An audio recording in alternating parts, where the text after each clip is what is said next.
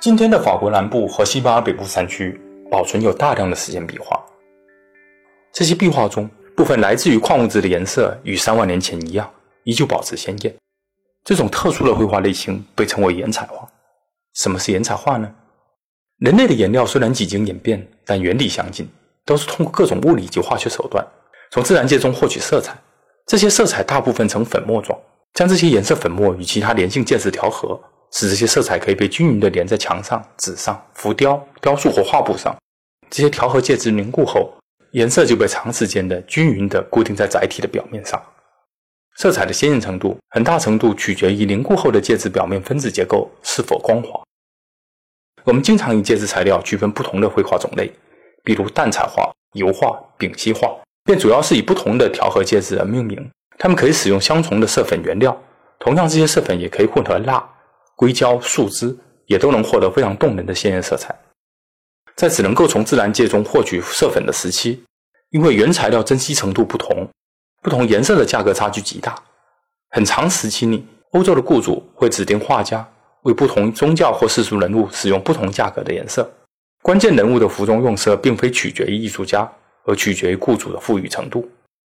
也因此，决定今天我们颜色审美的，并非完全来自于人类的审美天性。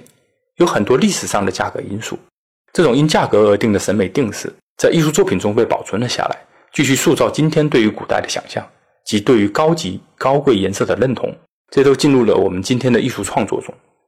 新的颜色是逐步被科学家、工厂、艺术家及服装品牌发明出来的。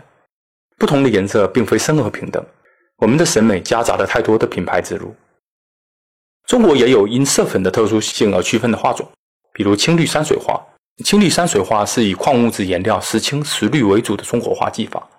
中国的石窟壁画，比如敦煌壁画，属于岩彩画技术。另外，在人类历史上，许多宗教绘画及雕塑还会使用金箔。冰河世纪的薛居人类将自己山洞中发现的宝石碾碎制成颜料，这就是典型的岩彩画。岩彩画可以使用成颗粒状的矿石与宝石，因此色彩很绚丽，反光及颜色变化很丰富。也许岩彩画是材料最为昂贵的画种了吧？如果您愿意，你完全可以敲碎您的钻石戒指，用来制作反光动人的颜料。但千万注意，不要敲得太碎。粉粉碎的钻石反光是非常暗淡的，和沙子差距也不远。今天，中国、法国与日本等少数几国对颜彩画有较为系统和深入的研究。对于材料的特殊性，颜彩画不但拥有非常变幻的颜色，而且拥有其他绘画所不及的持久性。我们看到许多壁画用色与今天的审美有显著的不同，不要简单把这些用色当作当时的文化。比如今天看来，敦煌壁画上许多形象脸部应该较为光亮的地方，反倒呈现很深的颜色。这种形象非常特殊鲜明，但这并非是画师有意为之。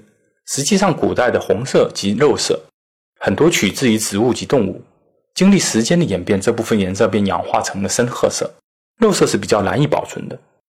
世界上其他国家的古代壁画里。皮肤的颜色也比较容易消失或变黑，很多今天看来怪异的颜色也都并非源于自不同的审美文化，而只是氧化的效果。然而，许多人喜爱这种怪异的感觉或时间的痕迹，这也无可厚非。这也进入了我们今天的艺术创作里。我们在观看超过百年的艺术作品时，也许需要适当区分判断因氧化而变化了的颜色，想象其原本的色彩感觉。颜彩画大概是颜料当中最为持久的选择之一了。或许在旧石器时代之前，人类也可以使用血液、皮毛、木头或或鲜艳的花朵之类进行艺术创作。但人类活动的痕迹里，最古老的只有冰河世纪晚期的岩彩画及石雕这两种艺术形式能够留存至今。而艺术是一个相对比较新的词汇。伊甸园中这一族群的尼安德特人克罗马龙人文明与后世的人类文明并没有延续性。我们无法在对后世文明的考察中理解这些行为，我们也无法考证人类在他们的文明中是如何看待这些壁画的，无法考察他们是否将这些壁画当作艺术来看待。很多考古及人类学家认为这些痕迹更像是具有巫术的目的，而不是艺术的目的。肖维岩洞是至今人类所能找到最为古老的艺术痕迹，属于旧石器时代，距今三万五千年。比起同一地区、同一历史时期晚期著名的拉斯科动物壁画。还早了近两万年，它们都位于冰河世纪末的伊甸园地区。加加斯山洞保存着大量色彩鲜艳的远古手印，这些手印来自于史前人类，通常掌印都有手指缺少指节，大多是两只手指各缺两个指节，有的甚至四指残缺，但拇指均无残缺现象。人类学家认为断指是蓄意的行为。加加斯山洞也因存有着一百五十多个神秘手印，也被称为手掌山洞。洞壁上有大量史前动物的壁画，这些壁画所使用的颜料在灯光照射下闪烁反光。但洞窟里最早留下痕迹的并不是人类，洞窟内布满了远古巨熊的爪印。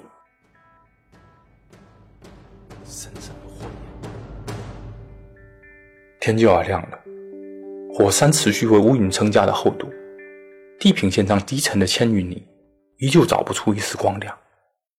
冰河世纪里，中午的天空也是灰蒙蒙的。家家是山洞深处永远的黑暗里，一个通红的夜。尼安德特人最后的巫师佩被绑在大石头上，头发被绑在上方，赤身裸体，成一个高高的十字。白皙的身上缠着绳子和贝壳、血和颜料，手脚被绳子勒得发黑。克罗马龙人举着火把环绕着他，篝火噼啪作响，光源很多，影子也很多，火光晃动，所有的影子都在山壁上剧烈的跳动。闪烁反光的壁画在起起伏伏的石壁上，在火光和人影里，也影影绰绰的摇晃了起来。佩的眼睛很大，脸看上去很柔和。他对英洛森说：“石壁上的每个形象都是一次献祭，都是祭司对自己旧有身体的残忍抛弃和重构。一次次的献祭构筑了我们的未来世界。”英诺森，你关押并折磨我们根族的姐妹们，不就是希望我们一族的巫师能向你求饶，把巫术的秘密告诉你，让你学会巫术？你现在看见我的巫术了，我也告诉你什么是献祭了。来，我最后示范一遍给你看。你过来，就坐在我的身前，靠着这块大石头。闭上眼，放松，安静你的呼吸。你想象你正躺在山坡上，厚厚的柔软的草地，视野开阔，看得很远。太阳在远方眷顾着你，你的身体很柔软，你困了。你觉得很累了，你看见牺牲被永远的隔离出俗世，七品像浴火的凤凰，挣脱了凡身，获得了神圣的重生。我的灵魂穿过了神圣的火焰，牺牲被永远的隔离出俗世，祭品像浴火的凤凰。挣脱了凡身，获得了神圣的重生。我的灵魂穿过了神圣的火焰，牺牲被永远的隔离出。这时，英洛神听到了凄厉的尖叫，仿佛来自他的耳边。他急忙坐起来，这像是他自己的声音，但他不能确定，因为他从未听过自己尖叫。牺牲被永远的隔离出。周围的族人都惊惧的看着他。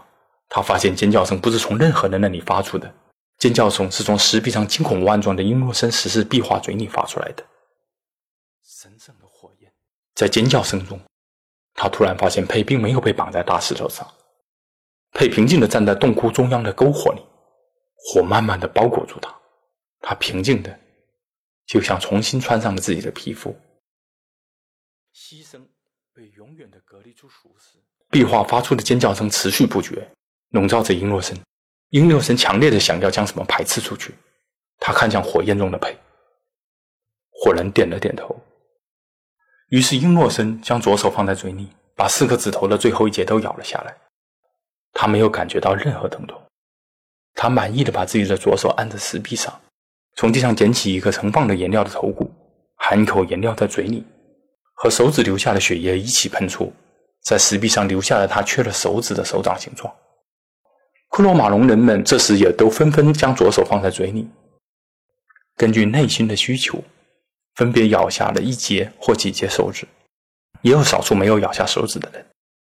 他们各自用颜料将左手的形状留在石壁上，尖叫声停止了，被消失了，火堆里什么也没有剩下，就好像配从来没有存在过。